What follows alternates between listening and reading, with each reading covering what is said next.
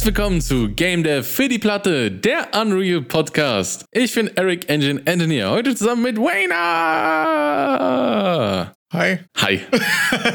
Wie war deine Woche so, mein Lieber? Ziemlich vollgepackt, ehrlich gesagt. Wir sind auch tatsächlich heute schon am Samstag hier am Aufnehmen. Von daher habe ich diesmal gar nicht so viel, was ich äh, an meinem Prototype gebastelt habe, ehrlich gesagt. Dein Leben passiert immer so, ah, dein Game Dev Leben passiert samstags, oder wie? Es ist häufig tatsächlich so im, im Samstag oder im, im Sonntagabend dann irgendwie nochmal, dass da gerade der meiste Space ist, um irgendwie noch was am Borders zu schrauben. Ich habe die Woche nochmal ein bisschen, ähm, nicht die Woche, beziehungsweise letzten Sonntag, nachdem wir aufgenommen haben, noch ein bisschen an dem Ability-System ge gesessen und so. Ich habe jetzt gemacht, dass die Abilities auch upgradable sind und so weiter. Das ging eigentlich ziemlich, äh, ziemlich gut. Habe bei dem Ganzen mal GPT-4 getestet auch. Also es gibt ja, wenn du, wenn du da auf Plus upgradest, ähm, ich glaube, das kostet 20 Dollar im Monat oder so, das probiere ich gerade mal aus. Oh, ho, ho, ho, ho. Also, weil ich benutze es wirklich gerade täglich auch. Also es ist wirklich für mich gerade ChatGPT irgendwie ein Daily Driver geworden. Und da wollte ich mal gucken, äh, wie das ist mit der Plus-Variante und so. Und ich muss sagen, ich habe jetzt bei den ersten Sachen keinen Unterschied gemerkt. Also es dauert ein bisschen länger zu generieren, aber die Qualität der Antworten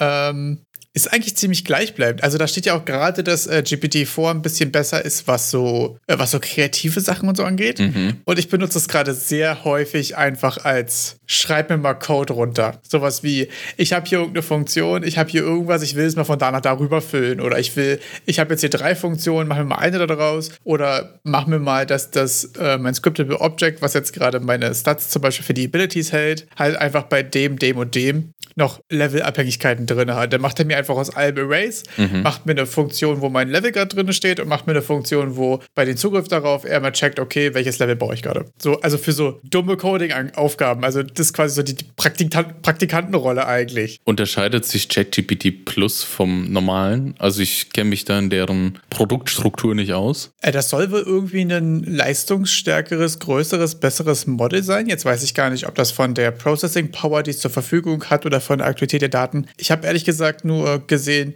hier, das soll besser und geiler sein. Da dachte ich mir, probiere ich mal Mhm. aus. Und ich habe bis jetzt noch keinen Unterschied gemerkt. Also vielleicht kommt es auch auf die Anwendungsbereiche an. Ich glaube, wenn ich wirklich so dieses Schreibe mal dumm irgendwas runter Sachen habe, da funktioniert es bis jetzt genauso gut. Ähm, ja, spannend auf jeden Fall. Weil ich als Free-Tier-User plebe, bei mir wird da halt immer angezeigt, ja, wie, äh, da wird so ein bisschen FOMO generiert, glaube ich, mit, ja, wenn hier Auslastung ist, dann werden wir nicht auf deine Fragen antworten. Achso, das stimmt, ja. Obwohl ich glaube, auch bei dem ist es auch irgendwie limitiert auf, boah, jetzt muss ich mal nachgucken, ich glaube 25 Prompts pro Stunde oder so. 25 Prompts pro Stunde, das ist ja schon, klingt gerade wenig. GPT-4 currently has a cap of 25 men- messages every 3 hours. 25 Nachrichten in drei Stunden.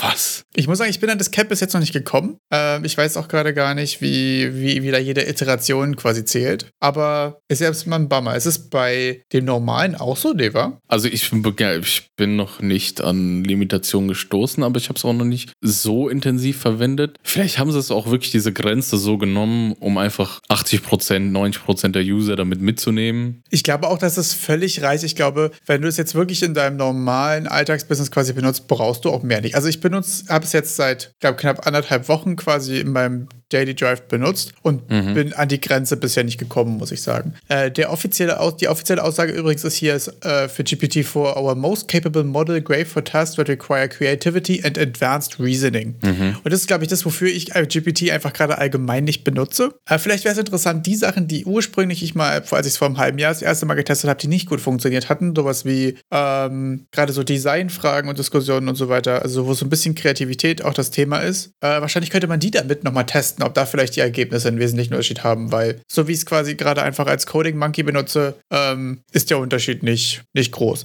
Sonst muss ich sagen, fand ich jetzt gerade auch bei dem Upgradable Ability System und so gepaart bei mir mit diesem Search 2 Charge System, was ich ja in meine Abilities eingebaut habe, merke ich einfach gerade, dass so auf dem Sonntag in diesen zwei Stunden, die ich hatte, ich irgendwie krass gut Progress machen kann. Also gerade so dieses ein, ein Prozent Prinzip, ne, immer mal ein bisschen was machen, ist bei mir auch gerade immer so, dass ich mir sage, okay, ich habe jetzt hier dieses eine Feature, ich habe jetzt hier diese eine Playlist, die geht eine Stunde 15 oder so.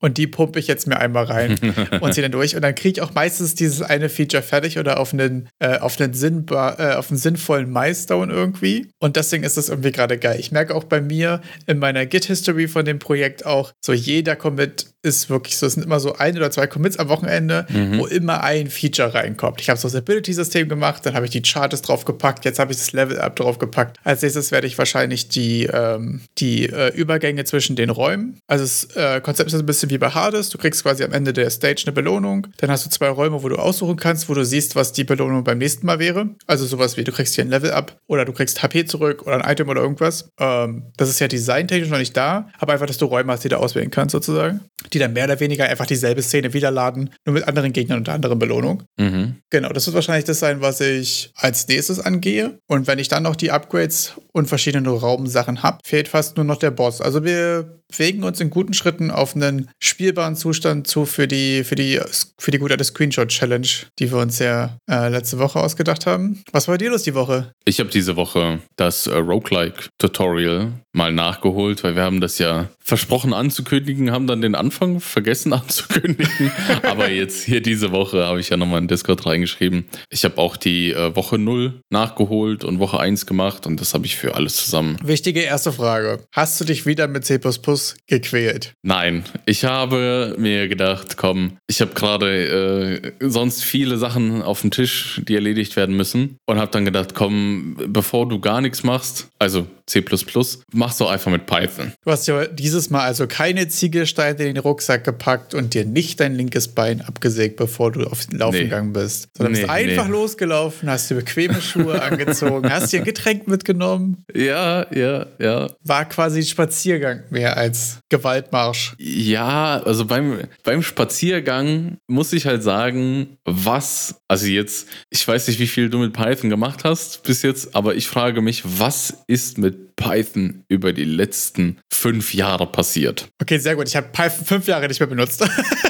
Weil, weil, ich bin, ich, ich, ich bin in einer Python-Welt aufgewachsen, wo äh, das Hauptziel von Python war, ein relativ simpler Einstieg zum, zum Programmieren zu sein, Skripten, äh, reduzierte Syntax, alles dynamische Types, damit man sich mit sowas nicht rumschlagen muss. Und eigentlich alles so, ja, so keine, keine, ich sag mal, sophisticated Features, so einfach, du schreibst den Code einfach rein und dann passt es irgendwie. Der tut einfach, was da steht. Der tut einfach und dann gab es auch so ein bisschen, äh, bei Python gibt es ja diesen, ich sag so fast wie offiziellen Style-Guide mit Pep, Pep 08 oder so hieß das mal, oder heißt das irgendwie mit Pep. Und der war auch so, ja, da waren so Sachen, da sage ich so, okay, ja, ja, mit, da, da ging es dann um die Naming Conventions und sonstiges. Ah, okay. Fand ich alles okay, cool, kann man machen. Und jetzt mache ich Python und sehe so, wieso haben die da jetzt ein Type-Hinting-System drauf geklatscht? Äh, dann mit äh, alle möglichen Kram. Pep ist irgendwie so viel erweitert worden, dass mein, äh, dass mein, meine IDE andauernd am Meckern ist, egal was ich mache, ich mache irgendwas falsch nach Pep 8.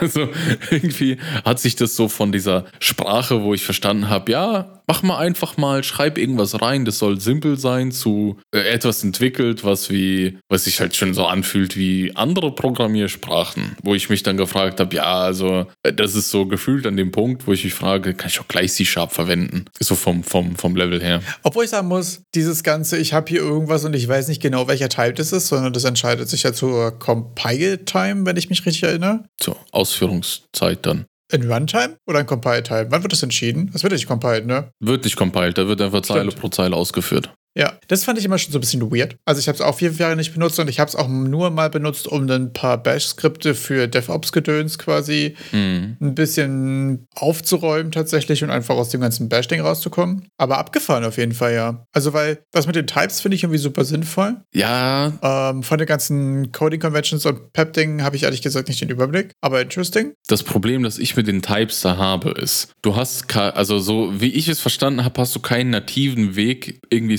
Structs zu machen. Und dann führt es dazu, sobald du anfängst, irgendwelche Kompositionen dir da zusammenzuklatschen, dann wird dein Type-Hinting wirklich ekelhaft. Weil dann machst du auf einmal, da soll ein Vektor rauskommen, da ein Tuppel und musst es halt alles so rausschreiben, wo ich mir dann denke, das wäre jetzt, wenn es so ein größeres Objekt wird, das irgendwie komplexer ist, da hätte ich mir jetzt irgendwie Struct gemacht und gesagt, ja komm hier, Sache geritzt. Und da wird es mit dem Type-Hinting irgendwie richtig komisch. Okay, weird, ja. Man könnte, man könnte sich auch eine Klasse machen dafür, aber das wird irgendwie auch nicht so richtig verwendet so zum, vom Tutorial her. Und dann habe ich mich so gefragt, ja, da wird jetzt auch versucht, irgendwie dieses Feature jetzt so nachträglich so hinzuzufügen für eine Sprache, wo ich dachte, dass es gar nicht dazu ausgelegt ist in diese Richtung. Weird. Wie wurde das in dem Tutorial gelöst von dem, von dem Roguelike? Da war das auch so, okay, wir haben jetzt hier halt einfach 28 Types, die übereinander schmeißen, statt ein Script draus zu machen, oder? Du, du, du, ja, boah, ey, boah, du weißt gar nicht, was ich dafür für Konstrukte für das Type-Painting da reintipseln, reingetipselt habe, um zu gucken. Also also um dem Tutorial einfach zu folgen.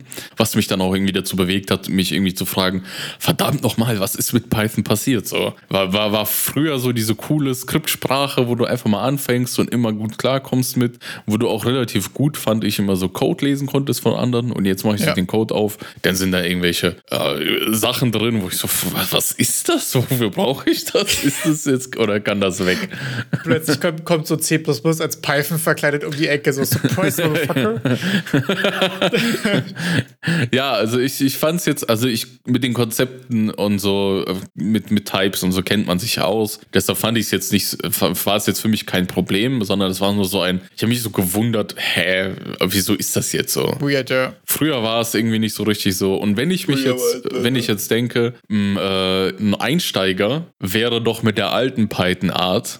viel besser bedient gewesen. Weil, weil ich frage mich dann wirklich, womit rechtfertigt sich das dann noch, dass es überhaupt so ist? Das fände ich auch voll interessant, warum das dann so gemacht wurde. Also das wäre ja ich bin halt bei Python so überhaupt nicht involviert, was so die aktuelle Entwicklung angeht und was das Reasoning dahinter ist. Ähm, aber wirklich interesting, ja. Ja, ich, ich glaube, dass es einfach über den ganzen, äh, ich sag mal, über die letzten Jahre, über den KI-Craze, der da in so in der, in der Welt draußen ist, ja. dass einfach immer mehr auch äh, Python irgendwie ein Produkt Produktion verwenden wollten oder wollen oder tun. Ja. Und dass dann so diese Features so nachgereicht wurden, weil dann jetzt einfach Leute kamen, die gesagt haben, ja, ich brauche Types. Ohne Types kann man, also kann ich auch nachvollziehen, ist auch legitim alles. Ja, den fühle ich auch sehr, ja. aber, aber ich sag mal, das war doch irgendwie in so, so Python sollte mal, so wie ich das verstanden habe, vom, vom Urentwickler irgendwie eine Sprache sein, die mit möglichst wenig Syntax einfach zu schreiben ist. Ja. Aber wenn jetzt diese ganze Tutorial-Landschaft schon direkt auf diesen ganzen Type-Kram drauf geht, dann weiß ich nicht, wo da ein, ein richtiger Programmier-Neuling sich da irgendwie nochmal zurechtfinden soll. Und dann sage ich, ja, wenn wir das eh alles schon machen, da gibt es ja dann auch, ich sag mal, performantere Sprachen. Dann lass doch Unity C Sharp nehmen, meinst du? ja, also wieso nicht? Weil du machst das doch eh alles schon und äh, die paar Kommata und so, also die, was ja im Endeffekt nur gespart wird, ist die Semikolons am Ende und ein paar geschweifte Klammern. Und ob ich da jetzt drauf achte, dass ich da äh, genug Tab-Sprünge mache oder sowas. Ach, das macht sowieso die IDE für dich. Also da muss ich auch sagen, das ist auch eine von den Sachen, über die ich mir keine Platte mehr mache. Weil das einfach Rider macht. Das ist immer so, ja, okay, das ist irgendwie komisch komisch aus, ja, du mal kurz your thing und dann ist wieder gut. Also das sind Sachen, glaube ich, die man aus seinem eigenen Mental Load auch einfach rausnehmen kann. Das merke ich auch gerade an dem GPT-Kram, ne? Das so ja. alle Sachen, die irgendwie meinen, Mental Load reduzieren absolutes Gold sind. Ich habe äh, bei dem Ability-System letztes Wochenende auch einen relativ großen Teil vorher refactored und nochmal quasi ordentlich aufgeräumt und so ein Kram, bevor ich jetzt das Level-System und so weiter da oben drauf schmeiße. Und habe gemerkt, dass während ich quasi diese relativ große Klasse, also so groß ist die gar nicht, aber es ist halt so, ich habe eine Management-Klasse, dann habe ich eine Klasse für die Ability und dann habe ich ein äh, Scriptable Object, wo quasi der Datensatz für die verschiedenen Abilities drin hängt. So sind so drei Sachen, die ein bisschen zusammenhängen, die sich so ein paar Events auch hin und her schmeißen lassen und so. Und das war halt erstmal, ja, einfach so erster Prototype ziemlich beschissen so. Und das zu refactoren und dabei aber solche Tippaufgaben wie, okay, schieb mal dieses Event darüber und guck mal, dass der nur noch darauf subscribt, einfach quasi in GPT auszulagern und darüber mm. nicht nachdenken zu müssen, ist voll gut, um den Überblick beim Refactoren behalten zu können. Weil das so diese Kleinigkeiten sind, die schreibst du sonst runter, dann weißt du nicht mehr so richtig, wo du warst, hast du nicht gesehen, weißt du? So kopiere ich das rüber, sag hier, mach mal kurz, ich kann schon mal weiter gucken, was ich als nächstes das mache, gucke wieder rüber, denke mir Ergebnis, ja, kommt hin, kopiere es zurück, geht. Das ist total geil. Haben die nicht auch irgendwie so ein Compiler-Feature oder sowas eingeführt? Ich hatte irgendwas in Reddit, Twitter, sonst wo, so Social Media gesehen, dass dann man jetzt irgendwie Code von einer Sprache in die andere so übersetzen kann oder sowas. Und dass sie sowas wie einen Compiler haben. Äh, das kann es allgemein schon ziemlich gut. Ähm, also mit dem Compiler weiß ich jetzt gar nicht, aber so allgemein von einer Sprache in eine andere oder von einer ähm, Umgebung zum Beispiel in eine andere und, und so geht super gut. Also du kannst ja zum Beispiel, es gibt äh, in Unity, was es heißt, Fluent Assertions, das ist eigentlich ganz geil. Das macht deine Assertions ein bisschen besser lesbar. Kannst du auch reinkopieren, kannst sagen, schreib mir das mal um in hast du nicht gesehen. Du kannst auch, weiß ich nicht, C-Sharp-Tasks benutzen und sagst, du willst aber gerne Unit-Tasks äh, Unit haben und der schreibt dir das rüber. Du kannst wahrscheinlich auch deinen gesamten Python-Code da reinkloppen und sagen, hau mir das mal in C-Sharp raus. Solche Sachen funktionieren super gut. Um dann nochmal zum, zum Tutorial zurückzukommen. Ähm, ich habe mir auch äh, PyCharm runtergeladen. Das ist auch von IntelliSense. Ja. Von den Leuten. Da, also wer, wer das Tutorial auch verfolgen will, äh, ihr könnt euch PyCharm holen. Achtet nur drauf, dass ihr auf dieser Download-Seite runterscrollt, weil ganz oben ist die Bezahlversion und weiter unten versteckelt ist die Community Edition, die Open Source und Free ist. Also, und ich, ich bin auch wirklich, weil da stand dann im Tutorial, ja, for free, ich bin einfach da mindless durchgeklickt. Ja. Und dann äh, auf einmal, was für Account, Lizenz, wie bitte? Dann habe ich schon mal auf der Seite geguckt. Das äh, hätte, hätte mir 300 Megabyte oder so Download gespart. und ähm, das Tutorial an sich ist auch schon von 2020 und hat auch Bugs drinnen, die nicht funktionieren. Wenn ihr den Code 1 zu 1 übernehmt, okay. funktionieren manche Teile nicht. Das konnte kon ich relativ gut lösen, aber sollte man sich, ähm, sollte man im Hinterkopf behalten, wenn man da jetzt rangeht und äh Sehr gut, also wenn ihr irgendwo hängt, kommt einfach in Discord, fragt Erik. ja, ja, genau. Außer, außer eins war, das war richtig blöd. da habe ich, oh Gott, da habe ich wirklich, da habe ich wirklich zwei Stunden dran gesessen. Oh, ich wittere einen richtig, richtig guten Fail. Ja, ja, weil da, du hast ja bei, bei Python-Klassen hast du immer die Init-Methode. Ja. Und der Compiler, ach, nicht der Compiler, die IDE, die macht ja immer Vorschläge. Also ich habe dann in eingetippt und einfach nur noch mindless, zack, Enter und weiter gemacht. Ja, und irgendwie hat dann die IDE, ich schiebe jetzt einfach auf die IDE, weil ich ja. habe ja diesen Fehler nie im Leben gemacht. Selbstverständlich. Int statt init da reingeschrieben. Ja. Und du glaubst nicht, dass ich da zwei Stunden gesessen habe und mich gefragt habe, wieso funktioniert das hier nicht? Ich so, der Code passt doch. Wieso nimmt er die zwei Argumente nicht? Hier mache ich das doch. Weil ich wollte dann so zwei, zwei Objekte erzeugen mit zwei Argumenten und da hat es schon gescheitert, weil die, weil der Initialisierungsmethode halt nicht gefunden hat, weil es keine gab. Weil ich das ja int genannt habe und nicht init. ja. Also das war, ich war irgendwann so verzweifelt. Ich habe so geguckt und irgendwann kam ich so auf die Idee, hä, wieso kopiere ich nicht einfach mal eins zu eins die Klasse von, vom Tutorial rüber? Da habe ich rüber kopiert und es funktioniert. Und da war ich noch perplexer, weil ich auch nicht gesehen habe, wo ist jetzt der, wo ist der Unterschied? Unterschied? Ja.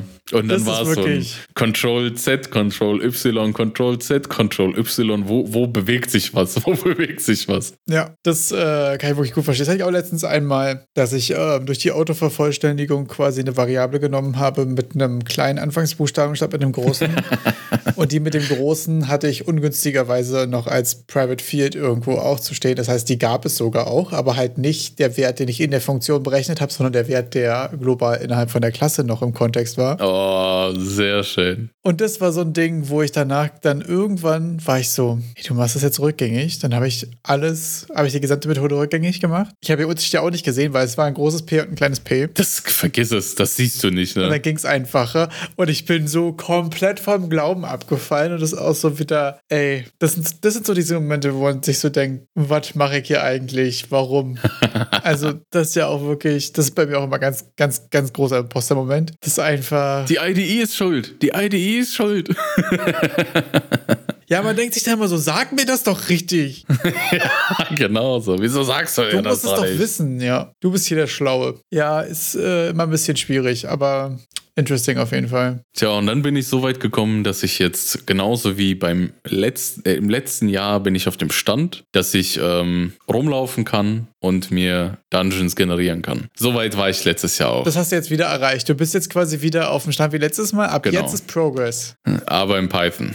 Ab jetzt ist Progress. Also ich mache das dann auch jetzt einmal schön die Woche, weil ähm, gerade hatte ich so viel, habe ich so viel auf dem Tisch, dass ich dann nicht überhaupt zu irgendwas Game Dev-artigem komme. Und da dachte ich, das Tutorial, dadurch, dass es auch so ausgelegt ist, so ganz seicht nebendran machen. Du musst machen, dir nicht so. überlegen, was du machen musst, äh, mach genau. was, du machen willst und du hast ein überprüfbares Ergebnis. Das ist eigentlich immer ganz geil, wenn man gerade sonst den Kopf voll hat und so. Ich finde auch interessant von der Struktur, wie das so aufgebaut ist. Das, ist, das Tutorial läuft auch nicht so wie ähm, ich habe hier schon das finale Produkt und zeige dir einfach nur stückweise den Code, den ich gemacht habe, Mhm. sondern du hast in jedem Schritt hast du ein ausführbares Ergebnis und zwischendrin gibt es auch größere Code-Umstrukturierungen oder so. Da wird dann auf einmal eine Engine-Klasse geschrieben Okay. und werden Sachen von anderen Sachen, äh, also von anderen Klassen in die Engine-Klasse verschoben, um das da zentral zu machen. Ah, okay. Was ich finde, auch so ein bisschen diesen, wie sowas dann wächst und wie man mit sowas umgehen kann, auch nochmal schön zeigt. Das finde ich ehrlich gesagt übel geil, weil das nervt mich an den meisten Tutorials, dass die einem zeigen, diese eine explizite Lösung, aber nicht, wie man auf eine Lösung kommt.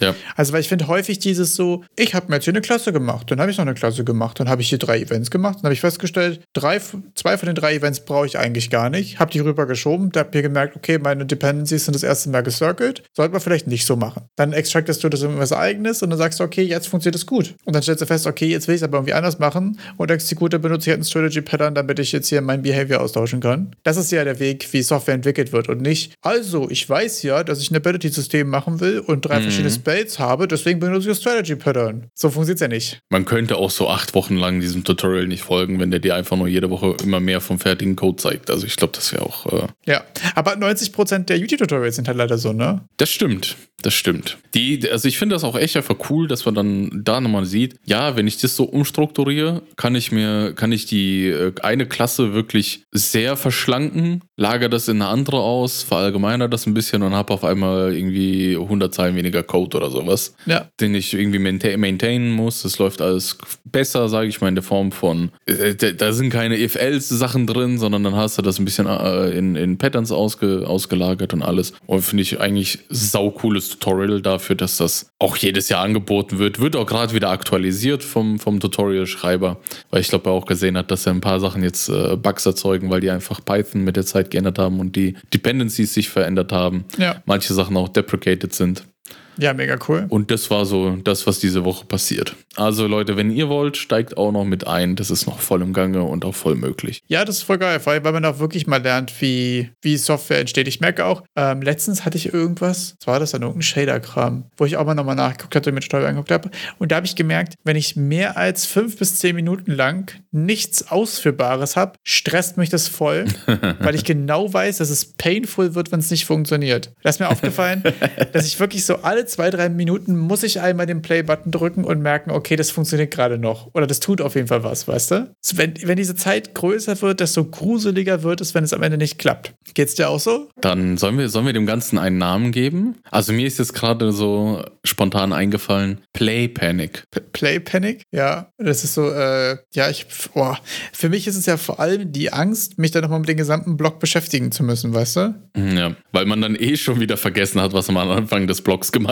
hat. Ja, weil man ja eben so einen riesigen Mental Load hat mit, okay, ich will jetzt acht Sachen umstellen. Ja. Wenn ich das jetzt hier rausreiße, dann muss ich danach das da drüben reinpacken und dann muss ich aber hier die Verbindung neu herstellen, damit es wieder klappt. Und du hast ja quasi immer so, äh, so dein, dein, dein Quest-Stack sozusagen von, ich muss den Schritt machen, dann den Schritt, dann den Schritt, dann den Schritt. Und wenn es am Ende nicht klappt, musst du ja jeden Schritt einzeln nochmal zurückgucken. Das heißt, je länger das dauert, desto größer ist die Blackbox, wo du gucken musst, wo hängt es. Aber äh, Play, Play Panic ist schon noch gut, ja. Also man, man, äh, wie, wie hieß das? Boah, richtiger Off-Topic. Dieser rote Button bei, bei neuen Live, bei diesen komischen Shows, wo es immer hieß. äh, Buzzer? ja, da, da gab es einen geilen Namen für, dass man den immer drücken will. Ich glaube, es war der Hot-Button oder so. Keine Ahnung. Okay, Der. Ir- ir- irgendwie so. Ich habe nicht genug neuen Live in meinem Leben geguckt. ich glaube, ich kenne immer nur diese Lokomotive mit dem Finde den Unterschied. Ja, solche Sachen auch geil. Jetzt muss ich, das muss ich jetzt kurz nachgucken, wie das Ding heißt. Was auch noch heißer Scheiß ist, ist Hot Halls of Torment. Oha. Da hat, äh, da hat äh, Aston Gold jetzt äh, die Woche sein finales Video auch gemacht mit einem Review. Und ich habe mir das noch weiter angeschaut und so wie ich verstanden habe, scheint es auch, als hätte sich so, so eine, ich sag mal, zumindest eine Sättigung von den gleichzeitigen Spielern eingestellt. Ah, okay. Also das pendelt jetzt so zwischen 25 und so 10.000, 11.000 äh, Concurrent Spielern. Und ähm, ja, das heißt, ich gehe mal davon aus, das heißt, es ist jetzt quasi die ganze Viewerschaft von Asmongold ist jetzt in der Form gesättigt und dass auch jeder, der das irgendwie dort mal anspielen wollte, angespielt hat. Man muss ja bedenken, wenn das äh, lange so eine große Playerbase hat, Leute hören auf, neue kommen dazu. Das heißt, wenn sich so eine hohe Playerbase über einen längeren Zeitraum hält, besonders bei so einem Spiel wie House of Torment, wo du auch nur endlichen Content hast, bedeutet das, da sind ja immer noch Verkäufe im Hintergrund. Ja. Um das auf diesem Level zu halten übel stark, aber wie sich die Sachen halten, hätte ich auch fast nicht gedacht, dass es sich so gut hält, auch von den Zahlen. Ne? Also der, der Upstream war ja immens und dass die Leute ja. aber auch so lange dabei bleiben oder der Stream von neuen Leuten weiterhin so stabil ist, ist super stark, super interessant. Das ist ja, also es ist, ähm, er hat dem Game ja auch am Ende jetzt, ich glaube, eine 9 von 10 in seiner Wertung gegeben, als, als äh, Survivors-like, sage ich mal, in der Kategorie. Und hat dann auch ein paar Vorschläge gemacht, wie man das Game seiner Meinung nach noch besser machen könnte. Und das waren halt auch teilweise so offensichtliche Sachen und oder auch einfach Sachen aus Vampire Survivors. Ja, klar. Auf jeden Fall da auch großes Vorbild. Ähm, fand ich aber irgendwie super interessant. Insgesamt finde ich, ist das Game irgendwie, dadurch, dass wir das ja auch äh, durch, äh, durch Simon von der Game Dev Podcast, nochmal Shoutout an der Stelle, so früh auch schon entdeckt haben, finde ich super interessant, dass man die ähm, die gesamte Geschichte quasi irgendwie so mitbekommen hat? Geht's dir auch so? Man hat, man hat voll das Gefühl, man war, da, man war dabei. ich fühle mich auch irgendwie so invested. Keine Ahnung, ja. Voll dabei. So, ich war nicht, waren nicht unsere Steam-Comments.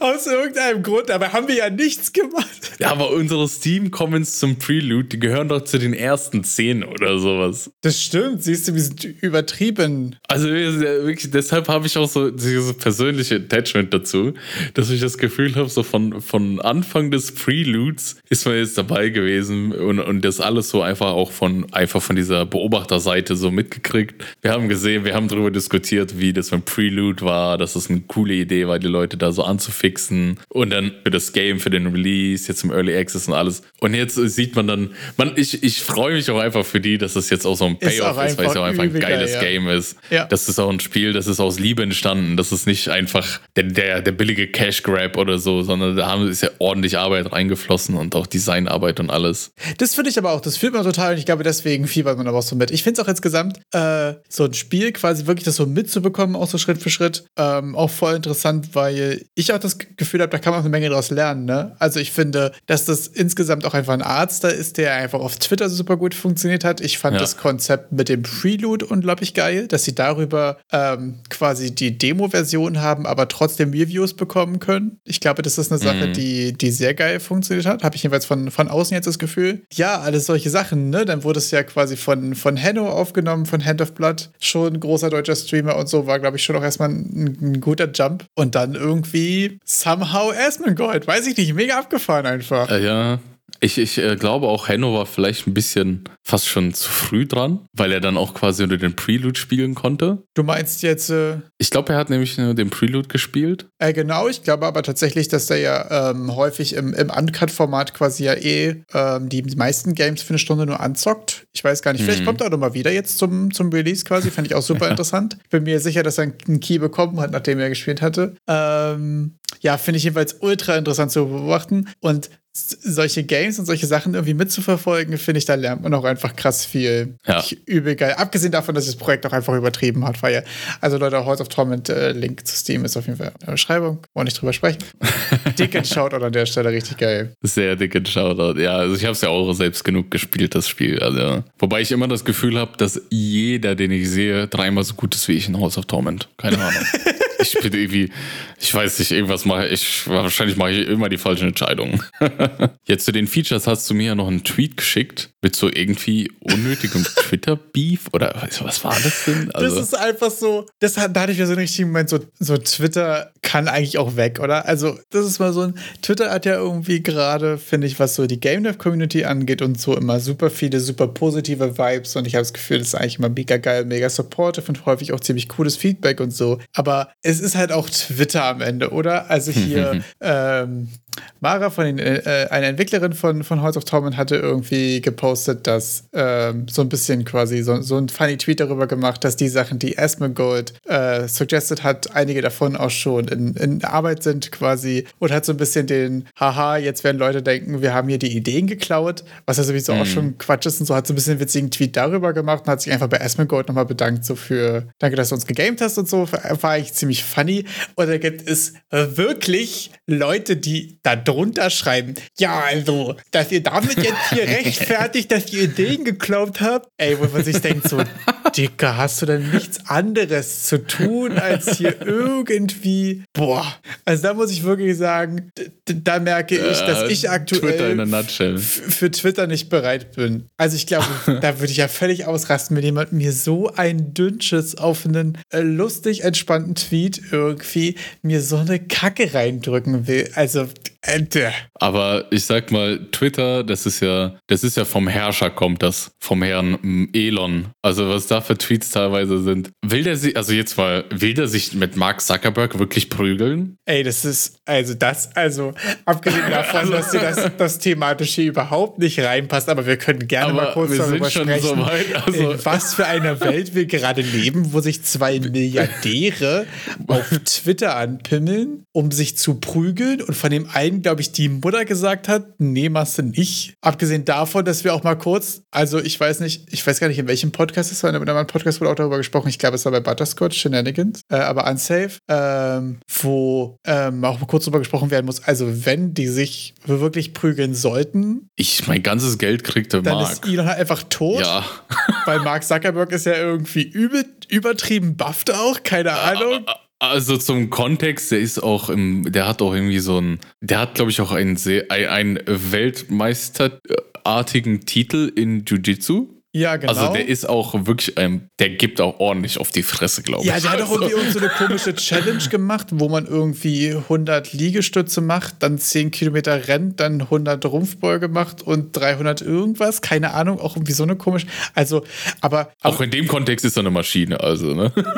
Also das, und dann hast du irgendwie, ja, ich weiß es gar nicht. Ich habe da gar keine Meinung zu. Ich bin so, ja, was ist das? Es ist, also wirklich auch das dann von, ich weiß jetzt auch nicht, ob das Memes sind, aber wollte dann nicht Elon Musk auch einfach einen, literally einen Schwanzvergleich machen? Boah, ich habe ich es tatsächlich nicht weiter verfolgt. Ich merke, dass ich da nichts habe. Ich weiß gar nicht, ob das echt ist oder nicht, aber ich lebe in einem Zeitalter, wo ich auch wo es für mich nicht so abwegig ist, dass das die Realität ist. Es ist verrückt. Weiß ich nicht. Also da. Okay, das ist so viel dann zum äh, State of Twitter. Ja, das ist gut, dass wir das geklärt haben.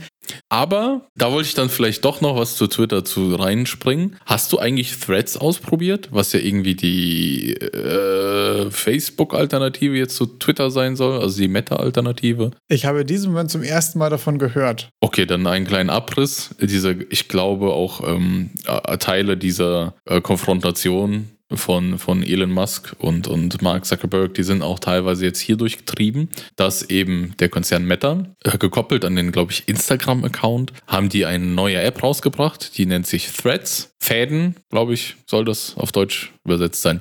Das soll quasi eine Twitter-Alternative sein. Äh, was hat Meta gemacht? Ja, die haben halt die ganzen Leute, die von Twitter gefeuert wurden, angestellt. Okay, das und jetzt das Konkurrenzprodukt funny. gemacht. Das ist sehr, sehr funny. Das ist, glaube ich, diese Woche oder letzte Woche, vorletzte Woche gestartet und hat auch äh, den Herrn Musk dazu bewegt, auch direkt mal ein paar Anze also Klagedrohungen rauszuschicken mit äh, Geschäftsgeheimnisse, Diebstahl und so ein Kram.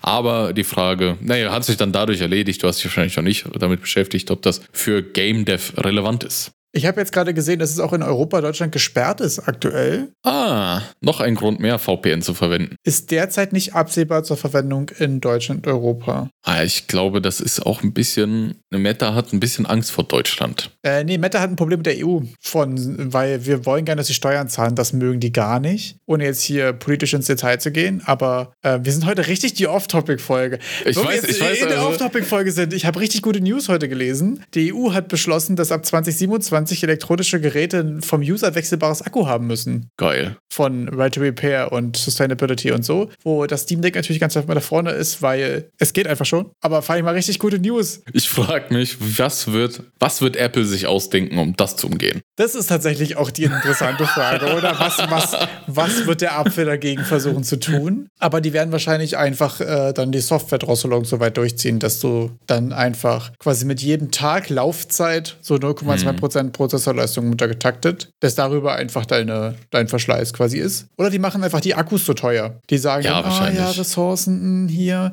deswegen kostet das Akku leider 129 Euro, das Telefon 34. Aber dein iPhone kriegt auch noch volle Performance, wenn du ein Original Brand Apple Akku verwendest, because sowieso, sonst ja. we cannot sicherstellen that it's working properly. So exactly. please give me all your money. This und please please throw away the altes Gerät so we can get you a new one. okay, so viel off-topic, aber wir haben so viel über Geld geredet und bei Geld denke ich an Humble Bundles, weil da kann man Geld sparen. Und zwar gibt es ein neues Humble Bundle zu Unreal, das Unreal Mega Pack. Die Kurve mit dem richtig ehrenlosen Drift noch bekommen. Lass es einfach stehen. Lass es einfach gut. stehen. das war so auf zwei Reifen. Man ist schon kurz vorm Umkippen, aber man schafft es, die Karre nochmal auf die Straße zu bringen. Ja. Das ist ein Pack mit sehr, sehr, sehr, sehr, sehr, sehr vielen Environments. Ah ja. Ganz viele äh, Level. Ich, da sind 18 Packs, äh, wobei nur die Hälfte wirklich Environments sind, aber die Environments sind halt sehr cool und es ist, glaube ich, auch sehr für Unreal ausgelegt. Also da ist überall Netherite aktiviert. Äh, für die Frage, falls sich das jemand für Unity holen will, da habt ihr jetzt dann zumindest standardmäßig keine Lots dabei, LODs. Das sollte man sich im Kopf behalten. Aber die sehen halt schon verdammt cool aus auf den Screenshots. Also ich finde ein paar Szenen davon, die sehen schon, also da kriege ich ja schon wieder instant Bock auf ein Souls-like. Also der oh, Olympus ja, Temple so of God. Richtig Bock. Ja, same. Ancient Den Mountain, Alter, diese Kirchen-Kit, Bash-Kit. Oh. Ich habe ja zuletzt auch viel ähm, Parish gespielt, worüber wir auch letzte Woche gesprochen haben mit dem geil Custom Escape Key. Und das Olympus-Ding holt mich dementsprechend gerade auch sehr ab. Also da sind schon ein paar coole Sachen dabei. Äh, ich finde auch äh, den Ancient Mountain und so sehr stark. Da sind schon sehr, sehr coole Sachen dabei. Ja, so French Village, oh, das hat sowas von Dying Light. Aber sonst so Modular Medieval Town Megapack habe ich schon echt viele. Also das ist so der Standardkram. Ja, sehr nice auf jeden Fall. Kann ich mir gut vorstellen. Ähm, ich werde es mir auf jeden Fall nicht zu der Liste von Assets packen, die ich alle habe, die alle geil sind. Aber ich komme eh nicht dazu, die zu usen. Äh, Gerade vor allen Dingen, weil ähm, ich mir, glaube ich, jetzt aktuell denn der Einfachheit halber wirklich die Sachen für die Engine direkt holen würde, die man gerade used. Ja. Ich glaube, wenn hier auch Nanite Series steht und so, das ist halt nice, ne? Wenn du weißt, okay, das ist da alles direkt schon mit drin, dann weißt du, du hast auch immer ein geiles Demo-Projekt, wo die Settings schon mal da sind und du hast direkt direkt, okay, hier kann ich mir das raussnacken. Das glaube ich immer kur kurze Wege, um Sachen zum Laufen zu bekommen. Nanite Series impliziert für mich auch fast schon gefühlt wie, äh, du wirst keinen Spaß in Unity damit haben. Ja, wahrscheinlich. Weil exportierst es, hast dann viel zu, keine geeignete Topologie, sage ich mal, und dann gehst du eh nochmal im Blender und. Ich wollte gerade sagen, ist Nanite Series eigentlich das Codewort für, wir hatten keinen Bock noch LODs zu machen? Ja, aber dafür ist es ja auch ausgelegt. Aber es ist mir jetzt gerade aufgefallen, so. Ja, das ist es. Wir also, haben es nur in der höchsten Resolution. Ja, wir nennen es einfach die Nanite Series. jetzt ohne Nanite quasi ja außer für jetzt Filmrendering oder so vielleicht nicht äh, sonderlich useful ist. War jetzt gerade so auf halbem Weg meine Erkenntnis. Mit, mit Nanite, mit der Einführung kam es ja dann auch dazu, dass jetzt Normal Maps mit Nanite an Bedeutung verlieren. Ja. Zumindest in der Anwendung in Unreal, wenn du Nanite verwendest. Und das sehe ich halt als Problem, wenn du das in Unity verwenden willst, ist Voll. der Mehraufwand riesig. Dann, also, falls es davon, wie ich es gerade verstehe, wenn das Ding Nanite Serials heißt, hast du da ziemlich äh, feine Topologie, also ganz, ganz viele Triangles und so. Die Meshes sind ganz detailliert. Da musst du das Ding wahrscheinlich im Blender rein, ein Low-Res-Modell erstellen, runterbacken, damit du die Normal Maps kriegst, weil sonst wird es einfach kacke aussehen. Wenn, also, oder ja. halt gar nicht in Unity laufen. Und dann muss man das auch mal sagen. Lasst nicht machen. Ist jetzt gefühlt nicht Unity geeignet. Also wenn ihr Unreal was machen wollt, könnt ihr das machen. Aber sonst, wenn ihr euch mit Unity die Sachen, wenn ihr sagt, die sehen cool aus und wollt in Unity verwenden, dann seid euch dessen bewusst, dass es wahrscheinlich noch ein Mehraufwand ist, das in Unity zum Laufen zu bringen. True. Sehr guter Hinweis an der Stelle. Ich habe die Woche noch was was, Abgefahrenes gemacht, wo wir noch vorhin gar nicht geschafft haben, darüber zu sprechen. Und ich weiß nicht, ob du das auch schon mal gemacht hast, aber ich kann es dir auf jeden Fall empfehlen. Ich habe ein altes Game von mir nochmal gespielt. Ich habe ich hab nämlich äh, in der Bahn gesessen und ich hatte ehrlich gesagt gerade keinen Bock auf Elden Ring und dann ist mir aufgefallen, ich habe Gridpunk Survivors auf dem Steam Deck. und dann habe ich in der Bahn einfach mal eine halbe Stunde, ich glaube, es war keine halbe Stunde, wahrscheinlich waren es so 10, 15 Minuten, Gridpunk Survivors nochmal gespielt. Muss man dazu sagen, ich, Und? ich pack mal den Itch-Link rein. Gridpunk Survivors ist ein äh, Vampire Survivors-like in Third Person, was ich letztes Jahr im September gemacht habe, was sozusagen mein letztes Unreal-Projekt war, wo ich insgesamt, ich glaube, 60, 70 Stunden ungefähr dran gearbeitet habe. Ich habe es auf, die Leist- auf die Seite auch geschrieben, ich könnte mal nachgucken. Also dein Abschlussprojekt. Es war wirklich funny tatsächlich. Es hat eigentlich ziemlich Bock gemacht, muss ich sagen. Und das hat mich überrascht, weil als ich es fertig hatte, war ich so, ja, du hast jetzt hier was fertig gemacht, aber auch mehr oder weniger, um es fertig zu machen. So, ich hatte ja auch keine, keinen Bock mehr drauf. Es war ja auch wirklich brutalster Prototyping-Code, wo die, letzte, die letzten 10% was dran zu machen ja auch wirklich furchtbar nervig waren, bei Blu Blueprint Spaghetti of Doom. Aber rein so Gameplay-mäßig war echt ganz geil, muss ich sagen. War ich überrascht. Hat sich deutlich besser angefühlt als mein gefühlter Zustand, als ich es hochgeladen habe. Wenn das eine Wortgruppe ist, die Sinn macht. Weil wenn man so drinne ist und ich hatte einfach auch die Schnauze voll davon und so, man hat es tausendmal gespielt und so. Aber ich habe es auch wirklich einfach fast ein ganzes Jahr nicht angefasst. Und da war ich, hatte ich irgendwie schon so einen stolzen Moment, muss ich sagen. War ich so, war, war schon okay. Kannst du anbieten. Kann man mal machen. Ja, Ja. ich finde ich find es äh, auch eine interessante Aussage bezüglich, dass damit ja eigentlich auch klar ist, dass man selber kein geeigneter Playtester für sein Game ist. Absolut nicht. Ja. Dass das einfach etwas ist, wo du einfach sagen kannst, ja, okay, da, da könnte wahrscheinlich Gold vor dir liegen und du findest das, hm, das glänzt. Genau, du kannst einschätzen, ob du das gemacht hast, was du machen wolltest, aber du kannst nicht einschätzen, ob es gut ist, ob es schwer ist, ob es zugänglich ist. Das sind die Sachen, die kannst du nicht einschätzen. Vor allen Dingen nicht, wenn du, wenn wir, wenn, was haben wir gesagt, Play Panic, wenn du quasi alle drei Minuten spielst, so, dann hast du es ja auch einfach über und so.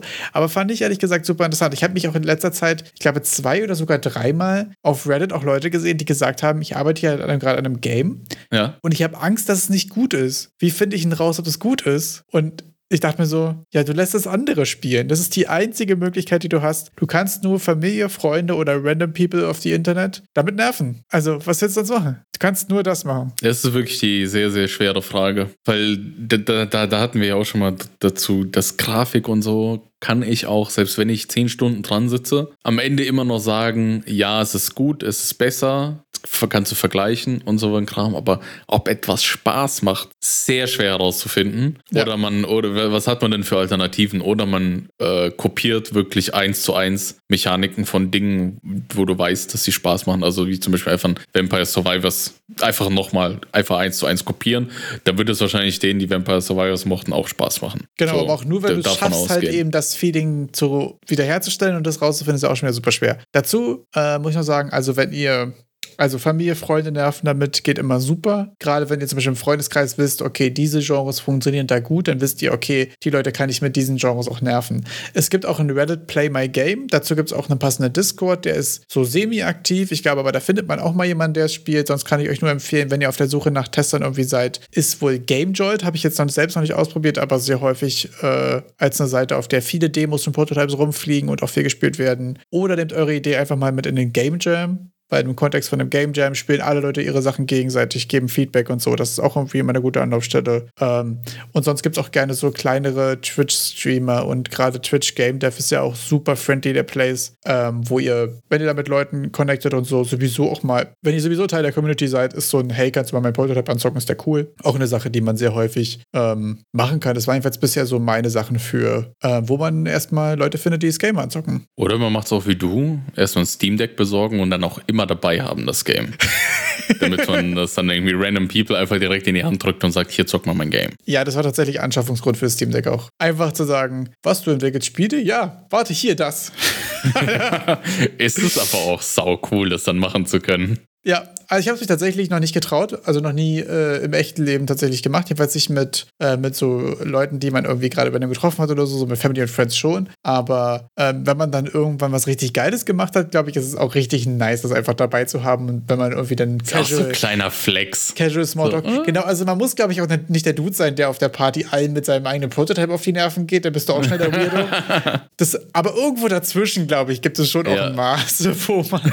Also ich muss aber auch dazu sagen, sagen, wenn ich mich mit jemandem unterhalten würde und der sagt, er macht Games in seiner Freizeit Ja. und er hat es dabei und ich kann es anzocken, wäre ich ja mal 100% dabei. Übel Bock drauf. Apropos, Ja, wenn ihr Leute wollt, die eure Spiele mal testen, dann könnt ihr auch gerne in Discord kommen und das reinposten. Ich ähm, bin auch sehr motivated, äh, Prototypes anzuzocken. Ich habe mittlerweile irgendwie auch auf, ich muss dazu sagen, ich bin sehr motiviert darin, aber auch nicht gut darin, es durchzuziehen. Ich habe noch, ich glaube, fünf oder sechs Demos vom Steam Next Fest in meiner Bibliothek, die ich noch nicht gezockt habe. Aber ich habe auf jeden Fall Bock Aber drauf. gut, das ist ja dann kein Community-Service gewesen. Also wir als Exakt. Service-Podcast würden ja dann dort auch eine Dienstleistung erbringen, Auf- Dienstleistung gegen äh, Zuhören. Auf jeden Fall. Also, wenn ihr schon das geschafft habt, bis in Discord zu kommen, dann schaffen wir jetzt auch die Demo anzuzocken. Ich glaube, das ist der Deal. Da, da können wir uns bestimmt drauf einigen. Was ich aber auch voll interessant fand, irgendwie war die Sache diese Woche irgendwie auch super weirde Diskussionen auf Reddit. Ich habe dir noch einen anderen Beitrag ja geschickt gehabt, wo jemand gefragt hat, äh, which design patterns do you guys follow for your game? Und das fand ich erstmal schon irgendwie auch eine, eine, eine wilde Frage. Natürlich ist hier gerade jemand, der sagt, okay, ich habe hier ein bisschen Observer-Pattern benutzt und so. Und welche Patterns benutzt ihr? Benutzt ihr mehrere und so weiter? Und da muss ich sagen, die Frage fand ich jetzt eigentlich gar nicht so ungewöhnlich, nach, nach Patterns und nach Clean Code und so weiter zu fragen. Aber ich muss ganz ehrlich sagen, dass mich die Kommentare ein bisschen fertig gemacht haben, weil da ja wirklich viel richtig, richtig schlechte Advice dabei war. Der top-voted Comment im Endeffekt so, ja, mach einfach. Ich weiß nicht mal, was ein Design-Pattern ist. Ja, und da muss ich sagen, da habe ich, da habe ich direkt so ein Bitte nicht. Also, ich finde auch nicht, dass man jetzt hier super clean Code schreiben muss, um ein Game rauszubringen. Ich glaube aber, dass so komplett darauf zu scheißen auch der beste Weg ist, nichts fertig zu bekommen, oder? Wie ist, wie ist deine Position da? Clean, too clean Code oder not too clean Code? Ja, schwierig. Also ich, ich bin jetzt, ich, äh, also ich bin auch nicht keineswegs negativ oder verteufelt Patterns oder sonstiges. Also ich bin auch eher pro. Aber ist es wirklich notwendig? Weiß ich nicht, glaube nicht. Besonders mit meiner Artist äh, Hypothese, da ist dann auch Design Patterns egal. Wenn du es dann irgendwie durchkriegst und dann machst und vielleicht dir später irgendwann mal was überlegst, wenn es dann sein muss und dann zufälligerweise auf irgendwas stößt und das dann teilweise implementierst, solange es reicht, solange es äh, vorne zu 60, äh, 30 FPS, kommt drauf an, was dein Target ist, führt. Allgemein, wenn jemand schon fragt nach Patterns, zu sagen, scheiß drauf, äh, ich weiß nicht mehr, was ein Pattern ist, ist natürlich definitiv eine schlechte Antwort, weil da wurde ja auch einfach nach Informationen gesucht, wie kann man noch weitere Patterns verwenden. Es ist so ein zweischneidiges Schwert. Also zu, wenig Patterns kann dazu führen, dass dein Projekt nicht fertig wird, aber ich glaube auch zu viel Patterns kann dazu führen, dass dein Projekt nicht fertig wird. Ich glaube auch wirklich, das ist wirklich der, äh, der Main-Punkt da dran so. Also du kannst dich an Abstraktionen kaputt machen und nicht fertig werden. Du kannst aber auch sehr gut nicht fertig werden, weil du nichts über Abstraktionen weißt oder dir gar nichts machst und so. Aber ich fand hier viel, ähm, viele von den, von den Kommentaren beziehen sich auch mal sehr so auf einzelne Patterns. Und da hat auch jemand so State-Pattern reingeworfen einfach, aber äh, unabhängig davon, äh, um was für ein Game es so geht. Das fand ich irgendwie auch weird. Also es kommt ja sehr darauf an, was für ein Game du machst. Wenn du ein äh, Visual Novel machst, dann brauchst du wahrscheinlich so ziemlich keine Patterns, sondern einfach nur äh, diese eine Python-Library, die dir ein Visual Novel macht. So, das ist irgendwie Re- Reinpai, glaube ich, hieß sie, oder? Genau, das kann gut sein, ja. Genau. So, dann brauchst du ja quasi nichts. Wenn du jetzt aber irgendwie einen Systems-Driven Roguelike machen willst, dann brauchst du einen Shit-Ton von Patterns. Mhm. Weil sonst dauert das quasi ein Turn zu, Turn zu computen wahrscheinlich, weiß ich nicht, 520 Millisekunden und dann hast du so, weiß ich nicht, alle fünf Sekunden ein Frame. Nicht so geil. und vor allen Dingen ist es so, dass wenn du, wenn irgendjemand sagt, ach so, ich hätte irgendwie statt der Feuerbombe gerne noch eine Eisbombe und du siehst, wie so eine Träne dein linkes Auge runterläuft. Oh Mann. Oder dieses Das Meme heißt mit, 20.000 dieser Move wird uns Zeilen 51 Code. Jahre kosten, weißt ja, du? genau, ja. So, und ähm, das finde ich nämlich, das ist auch irgendwie sehr häufig, gerade auch auf, äh, auf Twitter, war irgendwie auch letztens so eine große Diskussion, wo Code Monkey auch ein Video zu gemacht hatte, wo so, ja, Clean Code ist irgendwie bad und Dirty Code, let's go und so. Und ich glaube, da ist irgendwie, sind es immer so Trends, die so immer sich gegenseitig laufen, oder? Ich habe das Gefühl, erst war so der, der Trend so, okay, hier Abstraction, Clean Code und so. Jetzt ist gerade voll so die Twitter-Bubble und auch meint das von Reddit, so voll so Dirty Code, scheiß drauf, Hauptsache du wirst fertig. Und dann kommt ja, ich, ich wette mit dir, es dauert jetzt so vier bis sechs Monate und dann ist so YouTube, Reddit, Twitter, Common Sense wieder so Patterns. Und da muss ich sagen, es ist so wie bei allem halt irgendwie, da geht es darum, die richtige Mischung zu finden. Ich fand es aber voll interessant, nochmal Bezug drauf zu nehmen, weil ich finde auch den Einstieg in diese Themen irgendwie voll schwierig. Da habe ich irgendwie auch am Anfang voll Schwierigkeiten gehabt. Okay, es gibt irgendwie Patterns und dann gibt es aber auch irgendwie Principles und ab und zu gibt es auch Leute, die machen noch Videos, dann heißt es dann Best Practices. Und das ist ja erstmal so, dicker was? Well, Keine Ahnung. Und deswegen ähm, habe ich hier nochmal auch in die Beschreibung von der Folge reingepackt. Äh, gibt es von Robert Onkel Bob, Bob Martin ähm, ein paar ganz geile Videos zu den Solid Principles. Das ist quasi so dieses Overarching, wie schreibt man Software und hat dann danach noch Spaß damit. Und eben nicht besagte Träne, die das Auge runterläuft, wenn man danach mal noch ein Item hinzufügen will. also Leute, der Wayner hat hier gerade auch wirklich bei jeder Träne sich einmal so über die Wange gestrichen. Das fand ich schon auch so wichtig. Ich habe auch jedes Mal also. links gesagt und das rechte Auge gezeigt, weil ich dämlich bin, aber ähm, Bei mir hat es ja jetzt gepasst, ne? Siehst du, hätte ich nicht mal mich nicht äh, hier bloßstellen müssen selbst. Ähm, genau, jedenfalls gibt es da ziemlich coole Videos dazu. Ähm, da geht es ja mehr darum, okay, Loose Coupling, Single Responsibility, also so, wie baut man im Allgemeinen Software auf? Und dann gibt es die Design Patterns, das sind so gute Lösungen für übliche Probleme, die ihr häufiger haben werdet. Und da gibt es eine sehr geile Seite von, ich glaube, er hieß Robert Nystrom, Unsafe. Ich habe den Link auf jeden Fall reingeschrieben, äh, reingepackt. Der hat äh, die Game Programming Patterns ein Buch geschrieben, äh, was nochmal so die Game Dev-Variante ist von dem originalen ähm, Software Development Patterns von der Gang of Four. Ich packe die Links mal rein, könnt euch einfach mal angucken. Falls ihr mal Fragen dazu habt oder nochmal Themen dazu, die ihr nochmal in den Community Request reinpacken wollt, dann könnt ihr es gerne in Discord knallen. Alle anderen, die es schon wissen, rappe ich jetzt nicht nochmal damit ab. Falls ihr wieder wollt, dass das Pattern of the Week wieder zurückkommt, nachdem das, es zweimal das, stattgefunden hat. Das Pattern of the Week tatsächlich haben wir zwei oder haben wir sogar drei geschafft. Ich glaube, ich habe Observer ich und Strategy nicht. gemacht, oder? Nee, Factory? Habe ich Strategy? Braucht man mehr? Ich glaube, ich glaub, Observer ja. Und da war noch eins, ich weiß auch nicht mehr. Ich würde voll gerne nochmal sehr ausführlich über State Pattern, gerade im Kontext von Game Controllern, äh, diskutieren. Da können wir gerne vielleicht nochmal eine Folge. Falls euch das interessiert, schreibt uns mal einfach. Ich weiß immer gar also. nicht, ob wenn ich immer so einen Monolog über irgendein Game Design Pattern oder so richtige äh, Software Development ab, abgenörde schmeißt, ob das irgendjemand interessiert oder ob er das so, ja, es gibt, quatsch mir nicht voll, wir wollen Twitter Beef wissen. Twitter Beef. Ja. Ja, das kann ich wer macht den Schwanzvergleich auf Twitter? Ja, Zuckerberg, ihm auf die Fresse. Schick mir deine Position. Solche Sachen. Äh, könnt ihr gerne mal Feedback geben, wenn nicht, schwadroniere ich einfach immer dann über Game Design Pattern, damit er doch ist, ganz ehrlich. Und Leute, dem Wayne ist immer nach Game Design Patterns. Ja, komm, wozu macht man nicht im Podcast, um nicht mal über die Sachen ausführlich sprechen zu können, die sonst keiner hören Es gibt möchte. auch hier Grenzen. Es gibt auch hier Grenzen. Ich, ich, verfolge den Anspruch der Inhaltslosigkeit sehr stringent. Das äh, ist tatsächlich auch wichtig, ja. Das stimmt. Aber da ähm, kommt es ein bisschen drauf an, so was sind halt die Sachen, die, die einen interessieren, die für einen auch funktionieren und so. Nee, auf jeden Fall, ja. Also man kann sich das over complicated am Anfang machen. Gar kein Wissen dazu ist auch schlecht. Also Wahrscheinlich könnte man da Patterns hier und da mal anwenden, weil es ja auch nicht immer so ein 0 oder 1 binäres Geschichte ist, sondern du kannst ja auch einfach Teile deines Codes mit Patterns designen und andere dann nicht. Voll. Und man kann da ein bisschen Mix und Match machen. Bei mir ist zum Beispiel alles, was UI-Kram ist, übertrieben dreckig. Das sind einfach nur welche Events, die subscriben und dann auch nicht unsubscriben, weil ich die Szene eh wegwerfe, wenn ich das Level lade und so. Das ist alles so völlig so 100% Prototype-Code. Äh, was mir dazu noch einfällt, ich habe letztens auch einen sehr, äh, sehr niceen und sehr inspirierenden GDC-Talk, ehrlich gesehen, äh, ehrlich gesagt gesehen. Äh, der hieß irgendwas von Finding Inspiration and Planning Luck, glaube ich. Ähm, von einem Dude, der ein Mega Man-like Game in 3D gemacht hat. Und das fand ich ehrlich gesagt sehr interessant. Also der hat es so hauptsächlich so in zwei, also zwei Themengebiete aufgeteilt. So einmal Finding Inspiration, also wie kam er auf die Game-Idee und ähm, was waren so die Sachen, die ihm irgendwie wichtig waren. Auch sehr viel, was äh, Diversity-Themen und so weiter angeht und so fand ich sehr interessant. Und der zweite Teil ist so ein bisschen dieses Plan for Luck. Also es gibt ja immer so dieses, okay, du musst nur Glück haben, aber du kannst ja auch schon sehr viel Einfluss darauf nehmen, wie wahrscheinlich das ist, dieses Glück zu haben. Und der hat auf jeden Fall ein paar, finde ich, ein paar so ganz allgemeine kleine Weisheiten dabei gehabt, die ich irgendwie super nice fand. Also Das erste und offensichtlichste äh, ist für die Art von Game, die du gern machen willst, hat er gesagt, so find the match between what you love and what you're good at.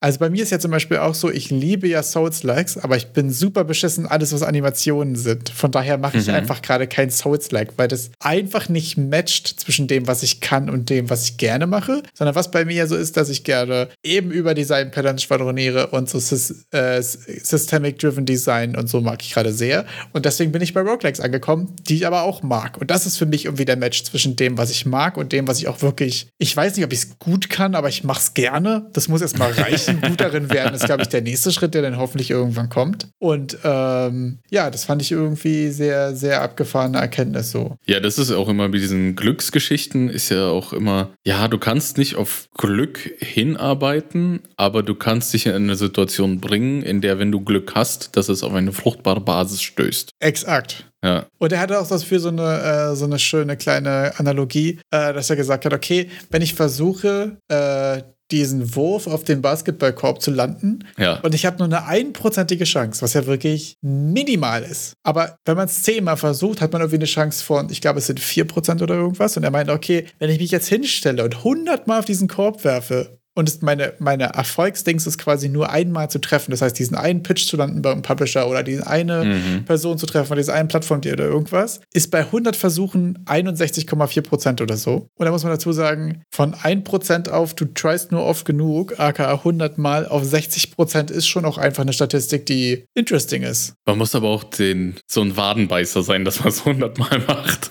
Ja, voll. Also, das ist ja auch das, was wir letzte Woche über das Sasquatch B-Video äh, besprochen hatten, mit diesem, die Leute, die Games rausbringen, sind nicht zwingend die talentiertesten oder die besten oder hast du nicht gesehen, sondern sind einfach die, die bereit sind, sich da durchzubeißen quasi. Die auch die Scheiße ertragen, die sich mit Steam rumschlagen, die sich mit einem Publisher rumschlagen, die Screenshots machen und Trailer schneiden und so.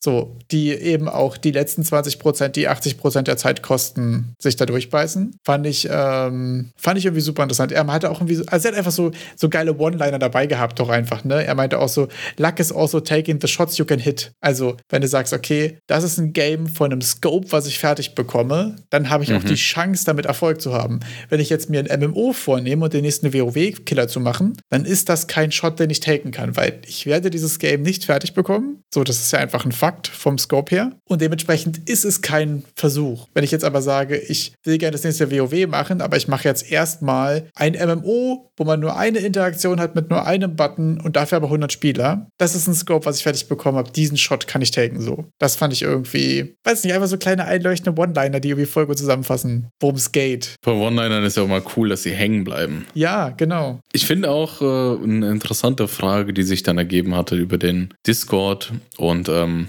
den Erfolg von House of Torment, dass man ja auch selbst, wenn man daran arbeitet, auch dann erst so richtig auch bereit ist für den Erfolg. Ich glaube, das ist auch ein ganz interessanter Aspekt, dass wenn du dir was erarbeitest, auch viele Games vielleicht schon rausgebracht hast und gemacht hast und wenn eins dann mal so immer, immer, die werden wahrscheinlich, also ich sag mal, hoffentlich immer erfolgreicher und wenn dann eines mal wirklich sehr erfolgreich wird, bist du ja besser prepared drauf, als wenn dein erstes, wenn, wie beim Flappy Bird Macher, ja. der hat Flappy Bird gemacht und nach ein paar Tagen vom Store genommen, weil der nicht damit klarkam. Ja mit der gesamten Situation. Ist natürlich ein sehr extremes Beispiel, aber das ist ja schon ein Aspekt, dass man dann äh, Aufmerksamkeit bekommt, auf einmal Geld bekommt und dann auch andere Leute auf einmal auf einen zukommen, die vielleicht nicht dein, dein bestes Interesse im Kopf haben. Das stimmt. Da muss man tatsächlich auch wirklich äh, vorbereitet sein drauf. Also gerade auch bei dem, was man, was man sich eben vornimmt. Ne? Ich muss auch sagen, das war jetzt gerade bei mir so der Gedanke, so wenn jetzt Gridpunk Survivors irgendwie alle gesagt hätten, ultra geil und das wäre jetzt irgendwie in irgendwelche Itch-Charts gerannt oder so und hätten gesagt, okay, hier ist ein Publisher, mach's mal nächste Woche fertig. Ich auch absolut nicht, absolut nicht bereit gewesen für. Überhaupt nicht. Und jetzt ein Jahr später muss ich sagen, schon schon eher. Also ich wäre auch noch nicht für, dafür bereit, dass äh, Esmond Gold Gridpunk Survivors spielt. Ja, ja, ne? Sag ich, wie es ist, wäre ich nicht bereit für.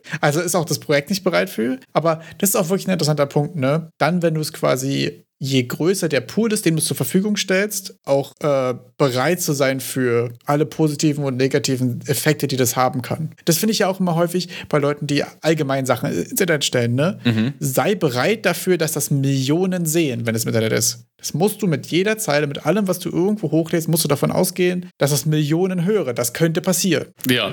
So. Und das ist dann auch der, der, der Druck, wenn du dann noch irgendwas machen. Man macht sich ja dann auch selbst direkt Druck. Das muss ja auch so erfolgreich sein, weil das war ja wahrscheinlich so ein, wenn du von heute auf morgen Auch schwierig, ja. irgendwie äh, sehr erfolgreich bist und dann irgendwie vielleicht ein Video Millionen Klicks hat. Ja, das zweite, da gehst du ja schon davon aus, dass das auch hoffentlich mindestens genauso erfolgreich ist. Ja, voll schwierig. Aber wenn du schon 30 gemacht hast, so, dann lernst du ja irgendwie auch die, den Drachen zu Ja. reiten. Dann hast du auch so deine natürliche Wachstumskurve und wenn da so ein paar Pushes dabei sind, dann glaube ich, ist es dann ein rektes, also macht man sich auch nicht so einen Druck, weil man auch so eine gewisse, hm, ich sag mal, einfach so eingespielter ist, das weiterzumachen. Ja, so ein bisschen so eine Routine, ne? Voll interessant. Ja, aber so ein One-Hit-Wonder, da kam danach äh, schwierig, schwierig, schwierig. Ja, auf jeden Fall. Äh, da an der Stelle kann ich auch nochmal das Buch äh, Prepare by Doom empfehlen, wo auch die Geschichte von dem Macher von Flappy Bird ja auch behandelt wird. Ich denke mal, das ist, worauf du auch Bezug genommen hast. Ähm, hast du nicht? Okay, die, doch, die Geschichte ist auch allgemein bekannt, aber äh, der hat zum Beispiel, äh, das sind alles so quasi Doom, Doomed-Geschichten von Spielen, die irgendwie steil gegangen sind. Sachen, die irgendwie riesengroß geworden sind und dann völlig zerbrochen sind. Andere Sachen, wo sich Menschen völlig zerstritten haben und so, äh, die ursprünglich mal zusammen gegründet haben und auch mit dem Game Erfolg hatten zum Beispiel. Ich finde es auch in, ähm, bei Bioshock Infinite, glaube ich, war das ja auch so. Großer Erfolg, Studio geschlossen. Au- aus diversen Gründen. Da ging es ja auch darum, dass der Producer gesagt hat, er will wieder was Kleineres machen und so. Und die haben alle gesagt, okay, aber ohne den Producer, ohne The Brain dahinter brauchen wir das hier nicht machen. Äh, das war eine Geschichte aus Reset, dem zweiten Buch von Jason Schreier. Und das sind irgendwie so abgefahrene Geschichten. Und dafür, dass ich jetzt in den letzten acht Minuten hier fünf Buchempfehlungen gedroppt habe, würde ich mal sagen, reicht's auch wieder. Sehen wir uns nächste Woche. Letzte Worte bei Erik. Ich habe natürlich gerade keine letzten Worte zur Hand. Auch mir gehen mal die Worte aus. Schöne Woche, tschüss. Spielt heute auf Tor mit. Ciao.